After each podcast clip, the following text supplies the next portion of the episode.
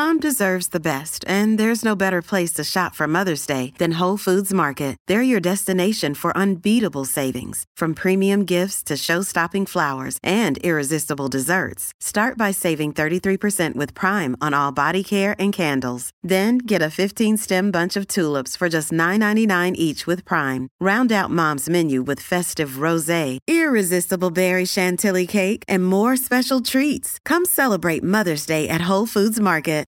This episode is brought to you by La Quinta by Wyndham. Your work can take you all over the place, like Texas. You've never been, but it's going to be great because you're staying at La Quinta by Wyndham. Their free bright side breakfast will give you energy for the day ahead. And after, you can unwind using their free high speed Wi Fi. Tonight, La Quinta. Tomorrow, you shine. Book your stay today at lq.com. At Evernorth Health Services, we believe costs shouldn't get in the way of life changing care, and we're doing everything in our power to make it possible. Behavioral health solutions that also keep your projections at their best? It's possible. Pharmacy benefits that benefit your bottom line? It's possible. Complex specialty care that cares about your ROI? It's possible. Because we're already doing it. All while saving businesses billions. That's Wonder made possible. Learn more at evernorth.com/wonder. Gracias por escuchar New Books Network en español. Hola, esto es New Books Network en español. Mi nombre es Paula de la Cruz Fernández y soy editora de New Books Network en español y anfitriona de su canal de historia. Hoy tengo el placer de reunirme con la doctora Gabriela Recio Cavazos para hablar de su libro Don Eugenio Garzasada, Ideas, Acción, Legado, publicado en 2017. La doctora Recio se especializa en historia empresarial y de negocios con foco en Latinoamérica y ha llevado a cabo investigaciones analizando el desarrollo de las empresas cerveceras mexicanas y la historia de la profesión de derecho corporativo eh, del país. Bienvenida, Gabriela. Gracias a ti, Paula, por la invitación. Si te parece, empezamos con un poquito sobre ti, si nos puedes hablar de tu trayectoria profesional y, lo que has hecho hasta ahora. Claro que sí. Bueno, gracias por la pregunta. Yo la verdad he estado brincando de un lado a otro. No estudié primero economía, luego hice una maestría en administración pública y ya después hice un doctorado en historia. He trabajado también en diferentes cuestiones académicas y profesionales. Dirigí la maestría en políticas públicas en el Instituto Tecnológico Autónomo de México, que en México se conoce como el ITAM. Luego también estuve como directora adjunta del Archivo General de la Nación. También estuve dirigiendo el archivo de Manuel Gómez Morín. Eh, trabajé también eh, estuve como este, profesor, bueno, más bien como tuve una beca para hacer mi tesis de doctorado en, en la Universidad de California en San Diego y ahora me dedico a escribir, soy escritora y historiadora también. Si te parece, el libro es, eh, es una biografía del empresario Eugenio Garzasada. ¿Nos podrías quizás dar una, visión así general sobre su persona, dónde nació, educación, la familia y, también ya para entrar un poco en el libro, quizás cómo todo esto influyó en, su, figura como empresario. Pues eh, Eugenio Garzazada nació en Monterrey a finales del siglo XIX, 1892, nació precisamente. Y es una época, en Monterrey es una época de crecimiento, de industrialización, es la época del porfiriato en México, donde hay una fuerte, un fuerte crecimiento y hay muchas políticas de, tanto del gobierno de Porfirio Díaz como de Bernardo Reyes para facilitar la industrialización del país. En esa época su papá, el papá de Eugenio, junto con otras personas en Monterrey, invierten en una, ponen una cervecería, la que se llama Cervecería Cuauhtémoc que es la que hasta la fecha produce las marcas Carta Blanca, Bohemia, Indio, que generalmente a lo mejor la gente conoce, o Tecate. Em, de chico, desde muy chico, Eugenio lo mandaron a estudiar fuera de Monterrey porque en aquella época Monterrey no tenía buenas escuelas. Entonces lo mandaron de muy pequeño a estudiar a Saltillo, que es una ciudad que queda cerca de Monterrey, a un colegio, al Colegio San Juan Nepomuceno, que era de jesuitas. Entonces, desde muy jovencito, y eso yo creo que lo marcó bastante a lo largo de su vida. Desde muy jovencito sale de su casa para para irse a estudiar. Digamos que desde la primaria lo mandan a estudiar a Saltillo. Después de estar ahí, estudia uno o dos años, regresa a Monterrey y después lo mandan a Estados Unidos a hacer su preparatoria. Y después de su preparatoria se mete, bueno, entra al Massachusetts Institute of Technology, el MIT, entra en 1910, se graduó en 1914 de ingeniero civil. Otra cosa que lo marcó de forma importante es que justo cuando él se va a estudiar, en 1910 en México, a finales de 1910 empieza la Revolución Mexicana. Y cuando él se gradúa en el 14, no puede regresar a Monterrey porque sus papás y toda la familia está exiliada en Texas. Entonces, em, es algo que también influye en la manera que va a hacer sus negocios después. O sea, no puede regresar a Monterrey. Y finalmente, cuando regresa la familia a Monterrey, él, él entra a trabajar a cervecería en 1917 la empresa está bastante dañada. Eh, no es de que tenga daños físicos per se, pero tiene falta de materia prima, no hay servicios bancarios, no hay servicios ferroviarios, todo eso está destruido. Y otra cosa importante es que la cervecería no había tenido una huelga hasta, esos, hasta esa fecha. Entonces les toca lidiar con la organización de la empresa toda la parte administrativa y además también eh, enfrentan, digamos, a un, a un eh, grupo, o sea, todos los trabajadores están bastante descontentos por las alzas en los precios porque sus salarios no, no van acorde con, con los precios que están teniendo para poder adquirir cosas y demás. Entonces, digamos que él entra a la empresa en el 17, su hermano también Roberto, el que le sigue de él, también entra ahí digamos que esta es una familia empresarial desde que los desde que nacen. Los hombres entran a trabajar a, la empresa. Y otra cosa que lo marca a él y a su hermano, porque entre los dos también después van a manejar el negocio, es em, la depresión que empieza en 1929 y termina en 1933. Justo en el 33 y por todos los problemas que la depresión también trae en el, en el país y en el mundo, y todo lo que tiene que estar lidiando su papá. Su papá muere en mayo del 33, ¿no? Y entonces del 33 en adelante, eh, los hermanos junto con algunos de sus tíos y primos están a, cargo de la, de la empresa. Muy interesante, porque además eh, ya has tocado dos temas que son los eh, en los que se divide tu libro, ¿no? En el proyecto empresarial y en el proyecto educativo.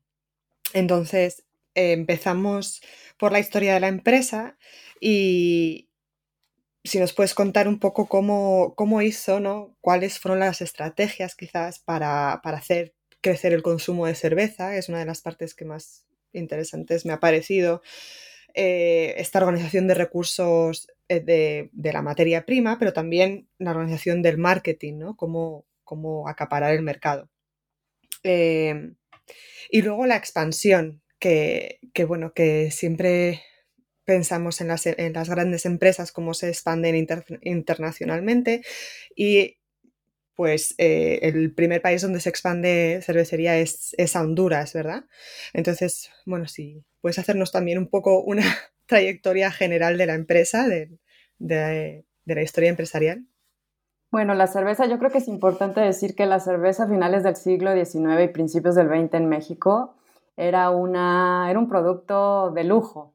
O sea, para, para ponerlo así, para que entendamos de qué estamos hablando, es el salario diario de un trabajador promedio en México, eso era lo, al día, eso era lo que costaba una botella de cerveza. Entonces, no cualquier persona podía comprar una cerveza. Generalmente, sobre todo a, a principios del siglo XX, digamos que en 1900 la mayor parte de la gente que consumía cerveza era comunidades de extranjeros. Entonces, mucha de la cerveza que se vendía en México era para ese grupo de extranjeros y mucha era importada. Entonces de ahí como que sale la idea, por ejemplo, Isaac Garza, que era el papá de Eugenio, junto con otro socio, el señor Calderón, ponen, o sea, como que trabajan en una, en una tienda, Isaac Garza trabaja para la tienda de Calderón y ahí como que ven la oportunidad de, ellos sabían comercializar la cerveza y entonces tienen la idea de poner una cervecería. Y ahí nace la idea de vamos a producir cerveza.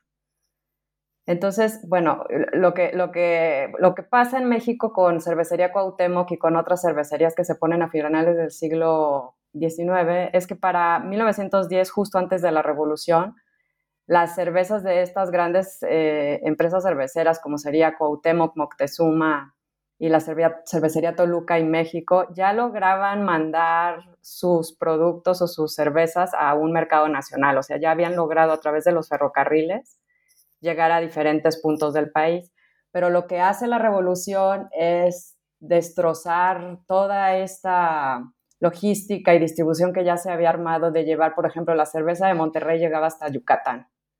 Y lo que hizo la revolución es este, destrozar todo eso. Entonces, en los 20, cuando, cuando ya retoman otra vez la, la, fábrica y vuelven a producir, empieza otra vez poco a poco a tratar de vender la cerveza de la Cuauhtémoc en diferentes puntos del país, lo cual no, no, no fue fácil.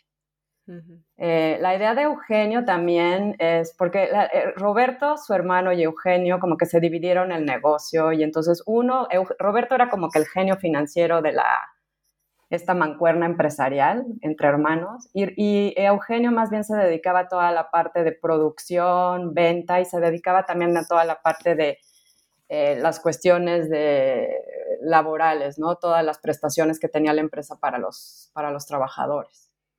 Y entonces también la idea de Eugenio era poner a la mano de cualquier consumidor eh, una cerveza, o sea, cambiar esto que se oye tan fácil de decir, que ya no sea un producto de lujo y ponerlo en manos de, de cualquier consumidor, porque también hay que pensar que antes cuando uno tomaba una cerveza, no es como ahora que puede ir uno al supermercado y comprar la cualquier tipo de cerveza que a uno se le antoje. En aquellas épocas era más bien para tomar una cerveza tenía que ir uno a un bar o a una cantina o a un restaurante para poder pedir una cerveza. Entonces, digamos que a lo largo del siglo XX, em, los empresarios cerveceros, incluido Eugenio, eso es lo que logran hacer, que la cerveza entre a los hogares y que cada uno de nosotros podamos consumir cerveza, lo vayamos a comprar a la tienda de la esquina o lo vayamos a comprar a un supermercado. Entonces eso digamos que en términos de marketing, de consumo, eso, en eso estuvo trabajando Eugenio a lo largo de, del siglo XX. Esta incursión a Honduras que tú preguntas, pues fue interesante porque sí eh, cervecería desde los 20, cervecería Cuauhtémoc que estuvo exportando a diferentes países. De hecho, em, justo cuando acaba la prohibición en Estados Unidos en 1933, también exportan a Estados Unidos. Pero digamos que luego las tarifas y los aranceles que ponen, que ponen los Estados Unidos a la cerveza mexicana frena esta incursión que hicieron en los 30 hacia el mercado norteamericano, pero siempre estuvieron como pensando cómo exportar tanto a Estados Unidos, sobre todo a los consumidores mexicanos que vivían en Estados Unidos, a todos los migrantes y que conocen las cervezas mexicanas y que siguen consumiendo esas cervezas mexicanas aún en Estados Unidos. La incursión a Honduras fue complicada, problemática, pero digamos que fue una incursión en los 60, justo cuando eh, digamos que no era tan fácil abrir una empresa, sobre todo una empresa mexicana en Honduras. Y fue un fracaso, no funcionó muy bien. De hecho, tuvieron que cortar esa, cerraron esa asociación que hicieron con unos empresarios hondureños.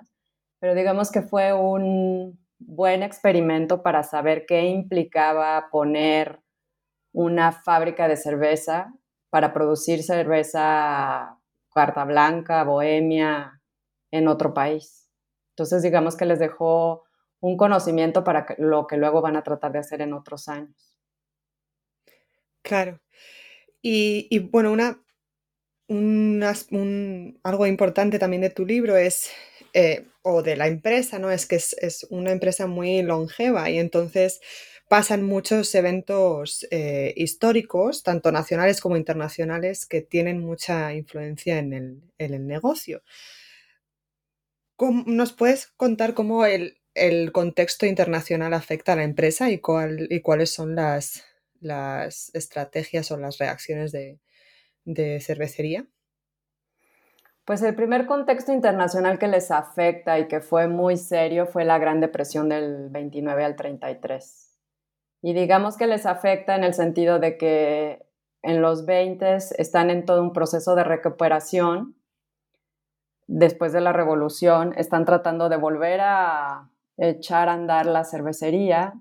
Para ello, en algunos momentos toman préstamos de diferentes bancos, por ejemplo, el Banco de Montreal, a quien tenía una oficina en México, y entonces tienen, tienen préstamos con ellos que obviamente con la depresión eh, se complica el pago, ¿no? Entonces, digamos que están en un serio aprieto financiero porque no pueden pagar sus deudas, pero entonces como que con la ayuda de, un, de, su abogado de la Ciudad de México, que es Manuel Gómez Morín, les ayuda como que a pensar en cómo usar un instrumento financiero que no existía en aquella época, que son los bonos hipotecarios. O sea, en el mercado financiero mexicano no, no había empresas mexicanas que hubieran emitido bonos para, para, eh, para hacerse de recursos. ¿no? Entonces, como que Gómez Morín lo que les ayuda a pensar y a armar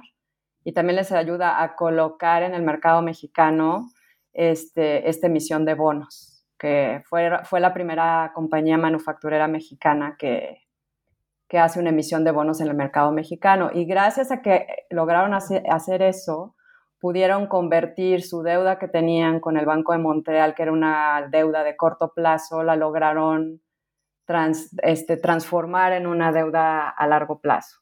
Entonces, digamos que ese, esa, eso fue algo que, que salvó a la empresa. ¿No? El lograr hacer este, este cambio en el, en, el, en, el periodo en que tenían que pagar la deuda. Y ya después es, esa emisión de bonos como que también a muchos otros empresarios mexicanos empiezan a hacer ese tipo de emisiones de deuda, o sea, ellos fueron los primeros. Entonces, digamos que una, eh, la Gran Depresión tuvo ese efecto negativo, pero de alguna manera lograron darle la vuelta y salir adelante gracias a esta emisión de bonos hipotecarios. La Segunda Guerra Mundial también tuvo efectos en términos de, por ejemplo, les cortó el acceso a muchos insumos que ellos importaban. Si bien a lo largo del siglo XX hicieron cosas en la cervecería como para no depender de la compra de insumos eh, extranjeros. La Segunda Guerra Mundial, por ejemplo, les quitó el acceso a las latas, ¿no? Ya estaban enlatando algunas cervezas y entonces como que ya no tuvieron acceso a ellas. Entonces, siempre que tuvieron algún problema de este estilo, lo que trataban de hacer es, bueno, si no lo podemos tener, vamos a fabricarlo, vamos a fabricarlo nosotros. Entonces pensaron en poner lo que después se llamó jalata y lámina, SA, que se conoce acá en México como ILSA.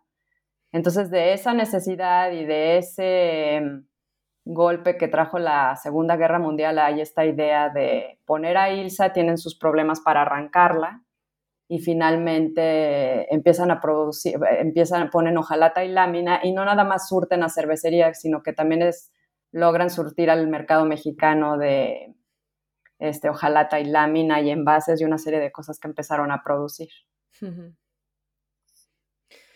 Muy interesante. Mencionabas que eh, es una empresa familiar. Eh, cervecería es una empresa familiar y yo me gustaría saber cómo se crea esa identidad familiar y si esa identidad eh, de la familia o el apellido o, y, también el, matrimonio ¿no? de, de, Eugenio o ya no solo el hecho de que dirigieran dos hermanos la empresa, sino también lo que pues más allá de la empresa, la, vida familiar que tuvieran, eh, ¿cómo define esto a la empresa?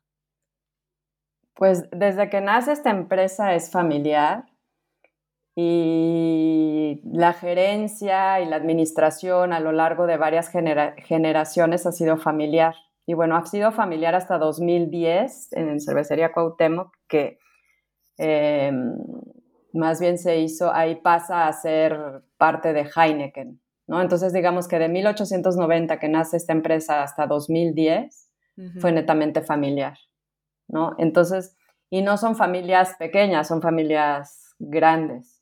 ¿no? Entonces se van articulando ahí, o sea, la primera generación es Isaac Garza, el que funda, luego siguen los hijos Eugenio y Roberto y luego entra la tercera generación, ¿no? Y luego hay la cuarta, pero digamos que es una empresa que, digo, obviamente que hubo problemas y demás, pero logran sortear los traspasos generacionales, ¿no?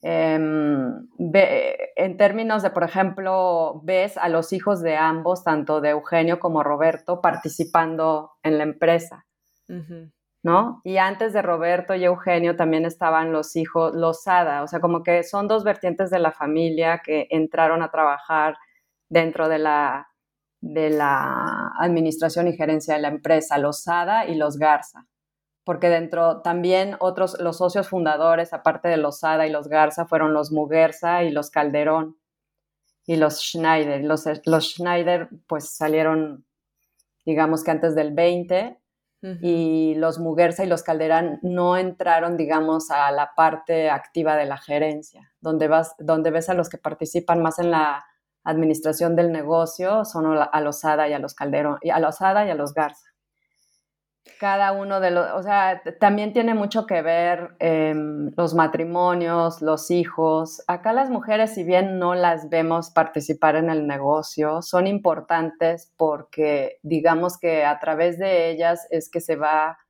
traspasando la educación empresarial, si tú quieres decirlo así, a las siguientes generaciones. O sea, es una parte que no vemos, pero que en las entrevistas que yo realicé para hacer este libro, porque mucha, es, la historia oral también en esta cuestión de la biografía es muy importante. Eh, lo que me cuenta la gente es cómo las madres o con quién se casa uno de cada uno de estos personajes influye muchísimo en la siguiente generación. Claro, no, eso es exactamente a lo que iba, ¿no? Además, tiene, tuvo ocho hijos, todas las fotos que muestra el libro eh, que son de la familia, son, se ve que son familias numerosas y bueno, estaba, es claro que debería, que en algún momento seguro que surgió también algún, alguna disidencia, pero, pero si quieres también, pero pasamos ahora a la cuestión política, ¿no? Porque defines a, a, a Eugenio Garzasada como empresario y como una persona, mm, sí, no cerrada, pero sí enfocada en el negocio cuando tenía que estarlo y eh, que dejaba de alguna manera tanto a la familia como cuando podía a la política eh, de lado, pero, pero bueno, en cualquier caso la política no pudo estar de lado. Si puedes eh, explicar un poco de qué manera, cuál es la relación con el, con el gobierno y con, y con, y con los políticos ¿no? que tuvieron, que tuvo Eugenio Garzasada y la empresa.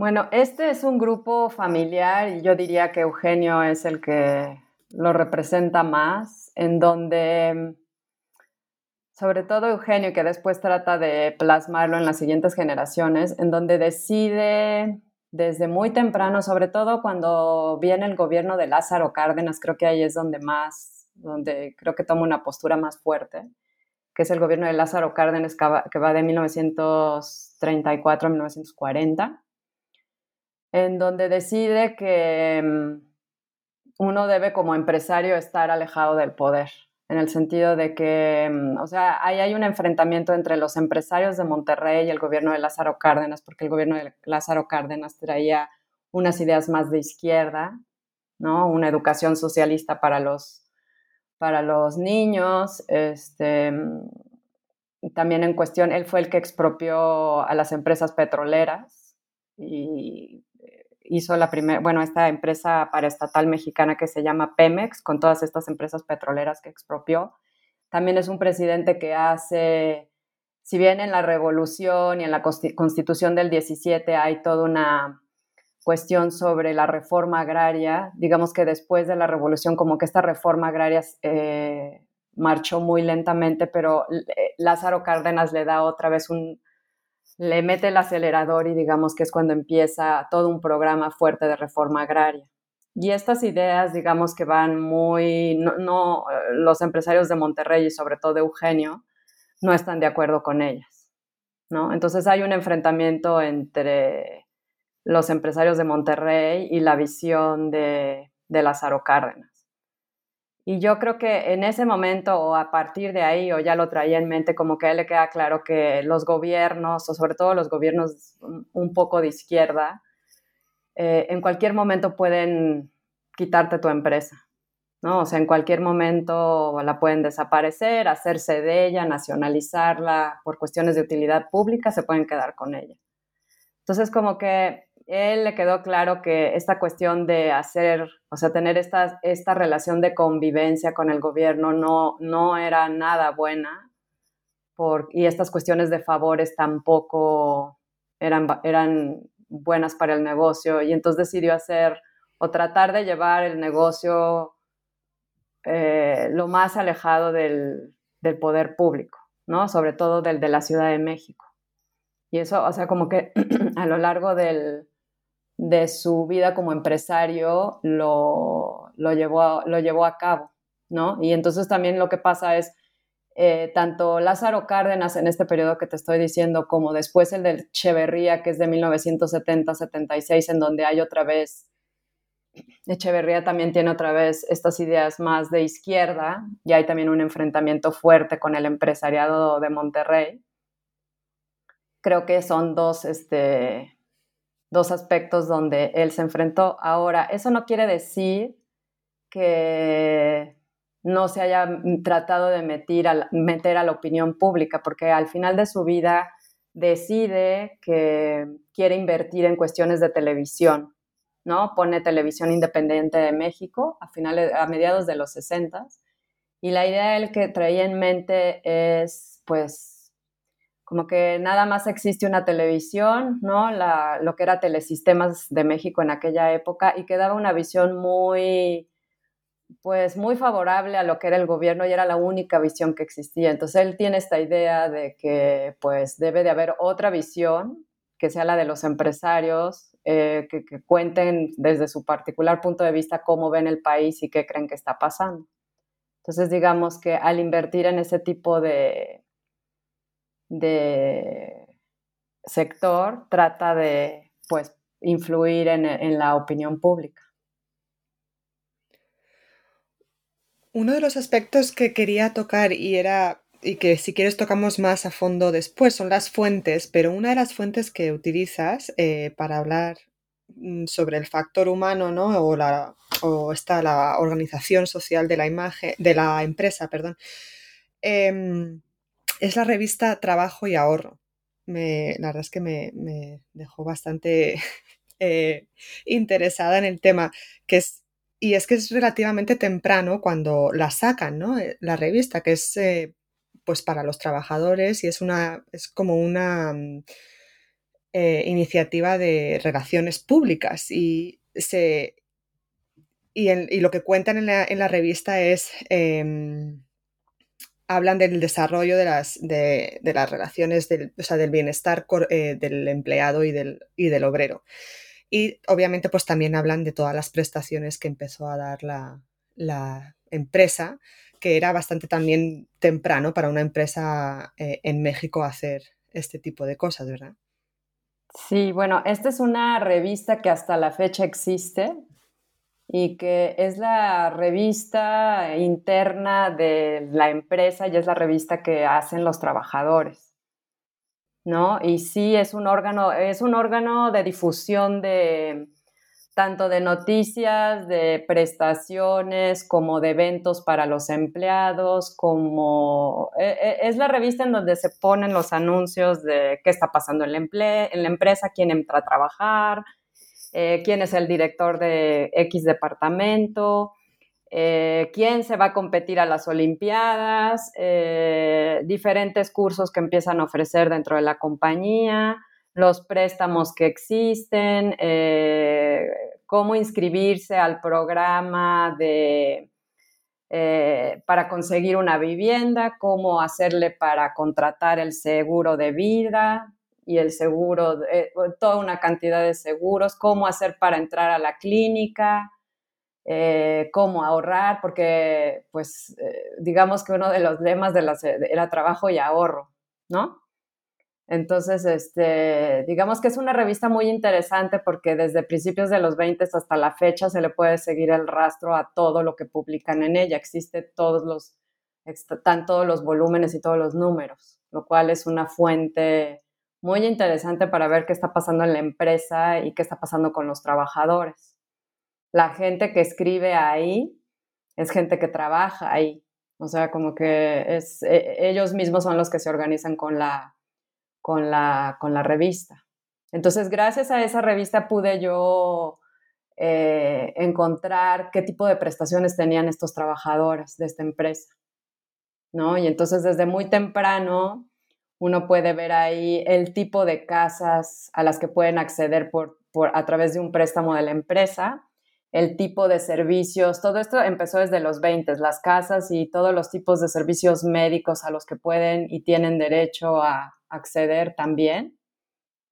Ahora, eh, nada de esto es gratis, o sea, como que también hay esta idea de, de ahorrar, que es muy importante. O sea, uno puede entrar a todos estos servicios que ofrece la empresa si el trabajador abre una pequeña cuenta y ahorra un una parte de su, de su salario, que no iba a más de, o sea, podían ahorrar y lo máximo que se tenía que ahorrar o podían ahorrar o les pedían que ahorrar era 5%. Arriba de 5% ya no los dejaban, era máximo 5%. Y en cuanto abrían estas cuentas, ahí entonces ya se abrían todo, se abre el acceso a todas estas cosas de las que te estoy contando.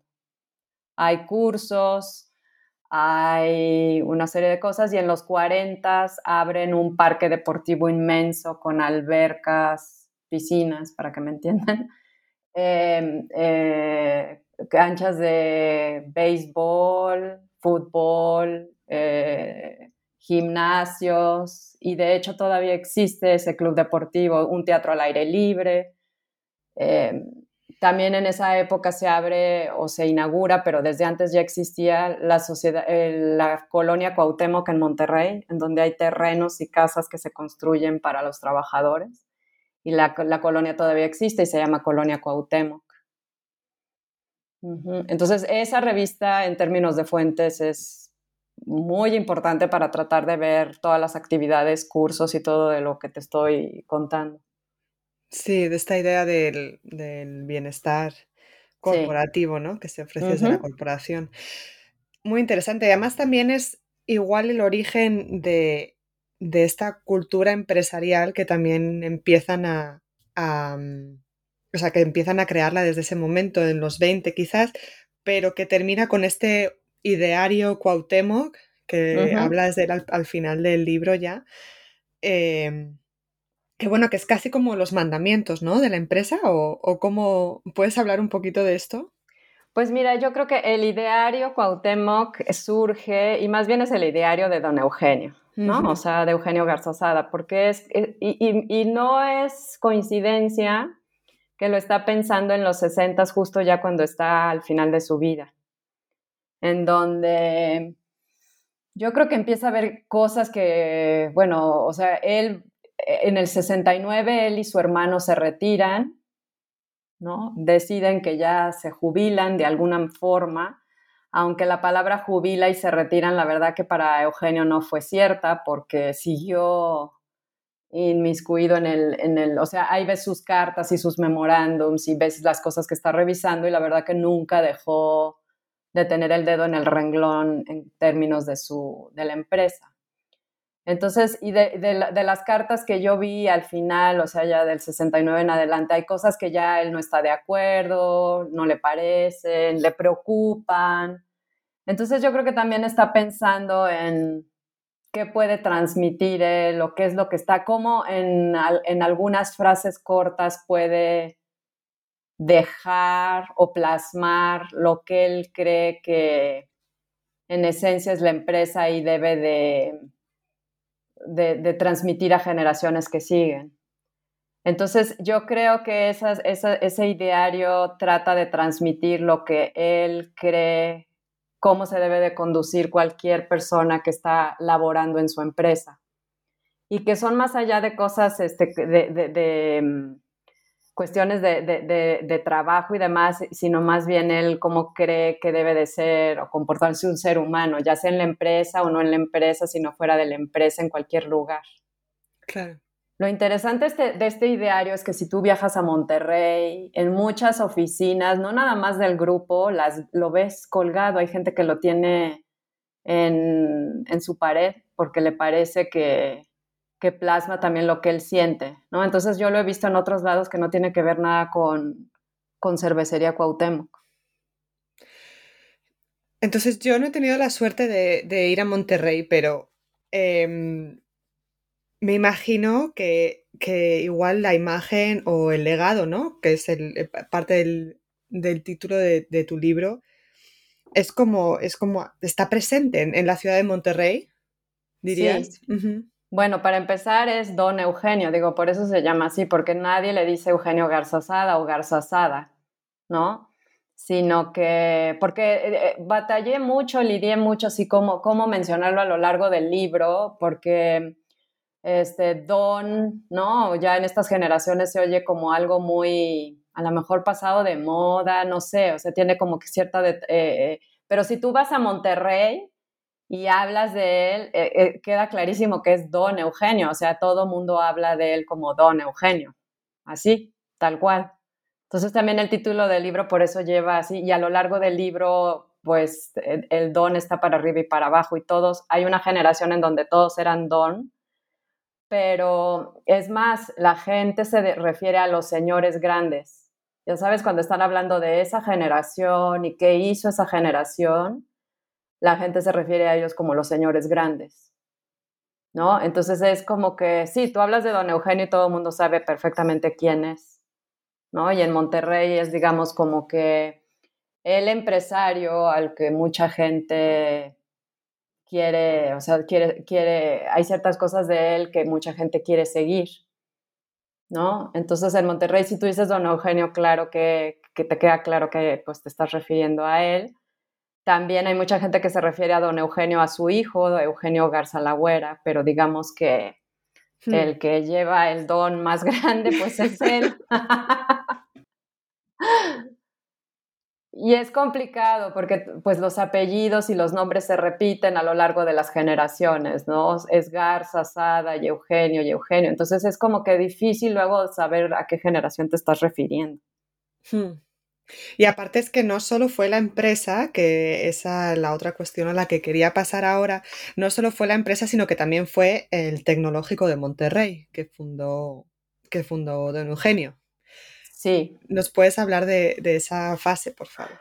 Pues mira, yo creo, eh, Eugenio, digamos que la generación de Eugenio, y hay una generación que viene atrás, de todavía arriba de Eugenio, em, es curioso porque Monterrey es un lugar en donde a finales del siglo XIX, principios del XX, digamos que es la ciudad en donde la industrialización está a todo lo que da. Están poniendo diferentes tipos de eh, eh, fábricas de vidrio, cerveza, o sea, como que está, hay una fundidora, la fundidora más grande en América Latina se pone en Monterrey, pero curiosamente no hay ninguna escuela de ingeniería en Monterrey.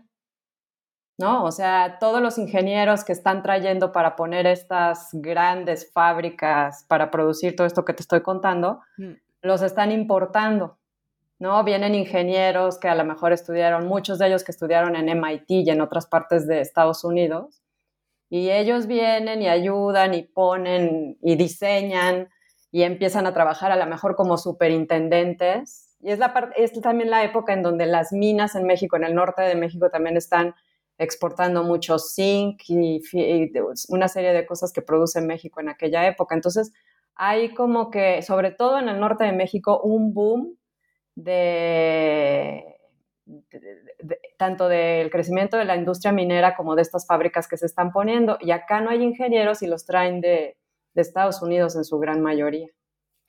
Y de hecho, por ejemplo, para cervecería se tuvieron que traer, el maestro cervecero, pues se los trajeron de Alemania, muchos de los ingenieros que echaron a andar la fábrica venían de Estados Unidos. Y entonces lo que hace em, Isaac Garza es decide que a sus hijos los tiene que mandar a estudiar fuera. Y no nada más se va él, también se va otro de los SADA, este Francisco Sada se va a estudiar al Wild Genius Institute of Fermentology en Chicago, que era súper importante en e, aquella época esa institución para, eh, por ejemplo, si te querías convertir en maestro cervecero, era una de las mejores instituciones para irlo a hacer. Entonces, como que hay esta decisión de la familia de mandar a estudiar a sus hijos a que se preparen y se conviertan en estos ingenieros que no existen en México para que tengan el know-how de cómo poner las fábricas y toda la parte técnica del negocio. Y entonces, este, por ejemplo, en México, o sea, si tú te querías ir a estudiar ingeniería en 1910 y estabas en Monterrey, que era el caso de Eugenio, te tenías que ir a la Ciudad de México o irte fuera. Y en el caso de los regiomontanos, que así se les dice a la gente de Monterrey, deciden que se van que los mandan fuera. O sea, siempre es una ciudad que mira al norte, no mira hacia la Ciudad de México en términos de cuestiones de tecnología, de cómo prepararse, de a dónde irse, etc. Entonces, ya una vez que regrese Eugenio, digamos que siempre trae esta idea de, pues yo me pude ir a preparar, mi familia tenía el dinero para enviarme, pero hay un montón de gente que no tiene los recursos ni para irse a estudiar a la Ciudad de México. Entonces, este, hay toda una serie de discusiones de cómo hacer una institución educativa privada en Monterrey. Eh, es algo que lo vienen discutiendo como desde los 30, los, y, o sea, a lo largo de los 30 también esto lo, lo van discutiendo con este mismo abogado del que te hablé hace rato que se llama Manuel Gómez Morín, porque Manuel Gómez Morín también este, participó mucho en toda la cuestión educativa en la Ciudad de México. ¿No? Él fue también director de la Escuela de Jurisprudencia acá en la Ciudad de México. O sea, digamos que es un hombre y luego también fue rector de la UNAM en algún momento, aunque fue breve el periodo. Entonces sí trae también estas ideas de cómo debe de ser una institución educativa. Entonces ahí entre varios empiezan a ver cómo o por qué o qué tipo de qué tipo de institución educativa poner en Monterrey. Eugenio obviamente trae en su cabeza eh, el diseño del MIT, ¿no? Cómo estudió él, en qué, cómo era el tipo de, institución a la que fue. Y pues así, esa es la idea de cómo nace el tecnológico, pero pues ahí, no sé si viste, pues, en el libro hay una foto de cómo inicia el tecnológico y es en un edificio en el centro de Monterrey, en, unas, este, pues em, empiezan de forma muy pequeña, muy chiquita, em, y así arranca el tech. ¿No? En el centro de la ciudad, eh, ahí hay una foto del, pues, que son 8 o 10 estudiantes que están tomando clases. Y digamos que es, uno, es una opción, digo, y no es, em, tampoco es coincidencia de que nace en los 40, digo, también es una reacción a las, a todas las cuestiones educativas que traía Lázaro Cárdenas, eh, de, ya sabes, esta educación más tipo socialista. Entonces, no, en esa época, en los 40, no nada más surge el TEC de Monterrey, también surge la Universidad Iberoamericana y también surge el ITAM, ¿no? Estas mm, distintas opciones que ofrece el sector privado como opciones para diferentes tipos de instituciones educativas. Obviamente que el tecnológico trae esta idea más de de carreras de ingeniería y de administración. Esa es la, así es como arranca, o sea, ofrecer, eh, preparar ingenieros y que también sepa de administrar y que sepan administrar. No está. Y ahora que mencionaste mm, en los 40, ¿no? Eh, política, para ir terminando con la entrevista, ¿cómo, o sea, ¿cuál es el final? Si nos puedes contar cuál es el final de Eugenio Garzasada y, y cuál es el, qué es lo que pasa después, porque fue repentino, ¿verdad? Su muerte y, bueno, cómo, cuál es justo lo que viene después. Eh, él obviamente no pudo planear para, para que eso pasara, pero entonces, ¿cuál es la transición a la siguiente generación de cervecería? Bueno, la transición la trataron de hacer desde el 69 cuando ellos se retiran los hermanos. Pero digamos que Eugenio, algo que le costó mucho trabajo es em, dejar a la siguiente generación em, trabajar sola. y cometer sus errores y ver, o sea, como que algo que sí, así como fue muy exitoso en muchas áreas de su vida, digamos que una donde, y yo creo que a muchos empresarios les cuesta trabajo, sobre todo en las cuestiones, sobre todo en empresas familiares, es apartarse, si ya decidieron a quién en el negocio iban a dejar, pues ya, ok, decidieron que ellos dos y apartarse y dejarlos que, que manejen el negocio, pero a Eugenio eso le costó muchísimo trabajo y yo creo que le costó mucho trabajo porque nunca, nunca estuvo de acuerdo cómo, cómo, o sea, mientras que Eugenio quería que su hijo fuera el que dirigiera la empresa, su, su hermano Roberto quería que su hijo Bernardo la dirigiera. Entonces, como que nunca creo que se pudieron poner de acuerdo bien cómo, cómo hacer la transición y no los dejó hacer la transición. ¿no? Y al final de su vida, bueno, em, pues no es que muera de causas naturales, más bien es lo asesinaron, así simple y llanamente, eh, lo asesinó la Liga Comunista 23 de septiembre.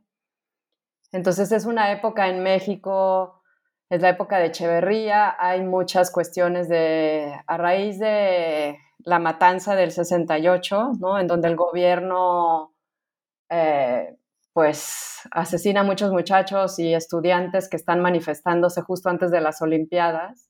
Digamos que hay toda una efervescencia de grupos que quieren una, pues obviamente reivindicación, no están oyendo sus demandas y demás, y se empiezan a organizar grupos em, que ahora, bueno, y en aquella época les empezaron a llamar de izquierda y guerrilleros, y que estaban tratando de obtener recursos por medio de secuestros para financiar sus actividades. Entonces, diga, lo que se sabe es que la Liga Comunista 23 de septiembre eh, quería secuestrar a, Eugenio. También había rumores y bueno, ahí hay documentos de la Dirección Federal de Seguridad de que también querían secuestrar a su hijo. Y la idea era secuestrar a ambos y pedir una, o sea, pedir una cantidad de dinero para que los pudieran liberar pero a la hora que lo tratan de secuestrar, eh, cuando iba en camino a su oficina, pues el secuestro salió mal, hubo una refriega de ambas partes, o sea, como que resistió el secuestro, Eugenio iba con su chofer y un guardaespaldas, y pues ahí en la balacera murió, ¿no? Entonces, esa es la manera como, como muere. También en Monterrey, sobre todo cuando Echeverría decide ir al, al funeral y demás, cuando, en cuanto se baja y llega y va a la procesión y demás, la gente le empieza a gritar asesino. ¿no? Entonces la gente en Monterrey hasta la fecha cree y piensa que este Echeverría tuvo que ver en el asesinato de Eugenio Garzazada. Entonces digamos que esa es la manera como, como muere. ¿no? Y después de la muerte de él o del asesinato, em, pues los negocios, digamos que ya había toda una, una, discusión entre las familias, entre los Garza Lagüera y los Garza Sada, de a lo mejor, y también desde que vivía Eugenio y su hermano estaban viendo cómo se dividían el negocio, porque las cosas como que no estaban funcionando ya entre ambas familias. Entonces, con la muerte de él, eh, en abril del 74 y después de muchísimas eh, negociaciones por ambas partes, ¿no? entre ambas familias, se divide eh, lo que se llama el grupo Visa, porque ya habían ah, organizado un conglomerado gigantesco, ya no nada más era la empresa Cervecería Cuauhtémoc, sino todas las otras empresas que se fueron añadiendo al grupo, ¿no? Más de 30 empresas. El grupo se llamaba Visa Valores Industriales S.A., se divide en dos, ¿no? Uno se queda Visa, que la familia Garza Lagüera se queda con ellos, y crean, la, familia Garza Sada crea Alfa. Entonces, este, ahí separan los negocios. Muy bien, gracias. Eh, ya para terminar, eh, te quería preguntar sobre el proceso de investigación y el proceso de escribir este libro. Hay entrevistas, hay por supuesto, esta revista de trabajo y ahorro, hay em, archivos históricos de, Eugenio, correspondencia. Mm, si nos puedes comentar cómo, llegaste a escribir este libro y, cómo, y cuáles fueron tus fuentes fundamentales. Pues mira, este libro fue El, personaje para mí fue difícil de estudiar porque es un personaje que no le gustaba salir ni en las fotos, ¿no? Es un personaje que cuando le tomaban una foto se iba hasta la orilla o le gustaba mejor ponerse atrás. Es una, persona que rehuía a aparecer en público, ¿no? Tampoco dejó, no es de estas personas que haya dejado escritos, ya sabes, que tenga una presencia en los periódicos o que los periódicos lo anden cubriendo y ahí averiguas qué dijo o dónde estuvo. O sea, como que es una persona que es difícil encontrarla en la prensa de Monterrey y mucho menos en la prensa de la Ciudad de México. Em, los documentos a los que tuve acceso son los que quedaron en su estudio, ¿no? Porque se llevaba él muchas cosas a su casa y en su casa tenía un estudio. Y, esos documentos em, que tiene la familia que ahora están en el Centro Eugenio Garzazada, em, los pude consultar y ahí pues más o menos pude averiguar algo de él pero si tú ves la correspondencia de él o si ves las cartas que escribía, yo creo que si tienen dos líneas, luego es mucho, ¿no? O sea, como que es, es muy breve en, sus, en su forma de expresarse por medio de, de cartas o telegramas o demás. Las que son largas son también como que parece como oraciones como de, de telégrafo, muy cortitas y muy sucintas, ¿no?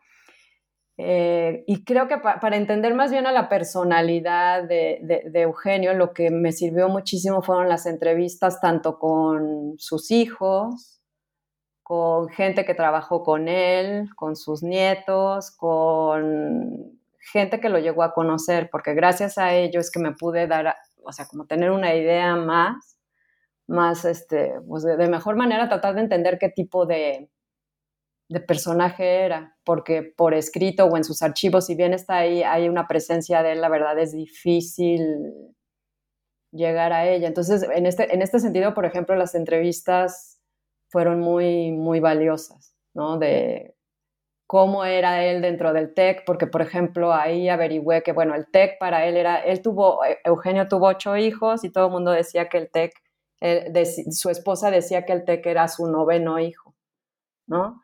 Y entonces, por más que tenía miles de cosas de trabajo que hacer y demás, em, todos los lunes iba al Tecnológico de Monterrey. Y entonces este, era de estas personas que en el carro se iba y como en esa época el TEC estaba a las afueras de Monterrey, había una esquina donde a los muchachos les daba, lo separaba, los subía y les daba aventón. Y entonces en el camino les iba preguntando que qué opinaban, cómo veían sus maestros y demás, ¿no? Entonces, eh, siempre estaba como que al pendiente o de repente se caminaba por todo el tecnológico y era de esas personas que se subía al techo porque veía que en algún tinaco había una gotera, entonces se subía, veía y entonces hablaba para decir es que hay una gotera en tal lado. Eh, también le gustaba, y eso también como que refleja mucho su personalidad, eh, comer en la cafetería pues, de los estudiantes, ¿no? O donde todo el mundo comía, ¿no? Entonces, este, esa era otra manera que tenía él de, bueno, de ser y de estar pendiente de absolutamente todo. Y en, el, en la cervecería eh, hacía exactamente lo mismo. O sea, tú estabas trabajando de lo que me cuentan y de repente volteabas y estaba parado al lado de ti. No te dabas cuenta y ahí estaba. Y entonces venía y te preguntaba algo. O sea, no era una persona que te llamara a su, a su oficina, sino que él más bien iba donde estabas tú y ahí se daba cuenta de muchas cosas. Y todo esto que te estoy contando solamente lo pude descubrir pues con la gente que me contaba, ¿no? Así es como averigüé muchas cosas de él. Además de los documentos y de los periódicos y de las revistas que afortunadamente todavía existen. Muchas gracias, Gabriela, por estar hoy con New Books Network en español. Gracias a ti, Paula, por la entrevista y por la invitación. Y a todos los oyentes, gracias por escucharnos. Yo, mi nombre es Paula de la Cruz Fernández y soy editora de New Books Network en español y también anfitriona de su canal de historia. Hasta la próxima. Gracias por escuchar New Books Network en español.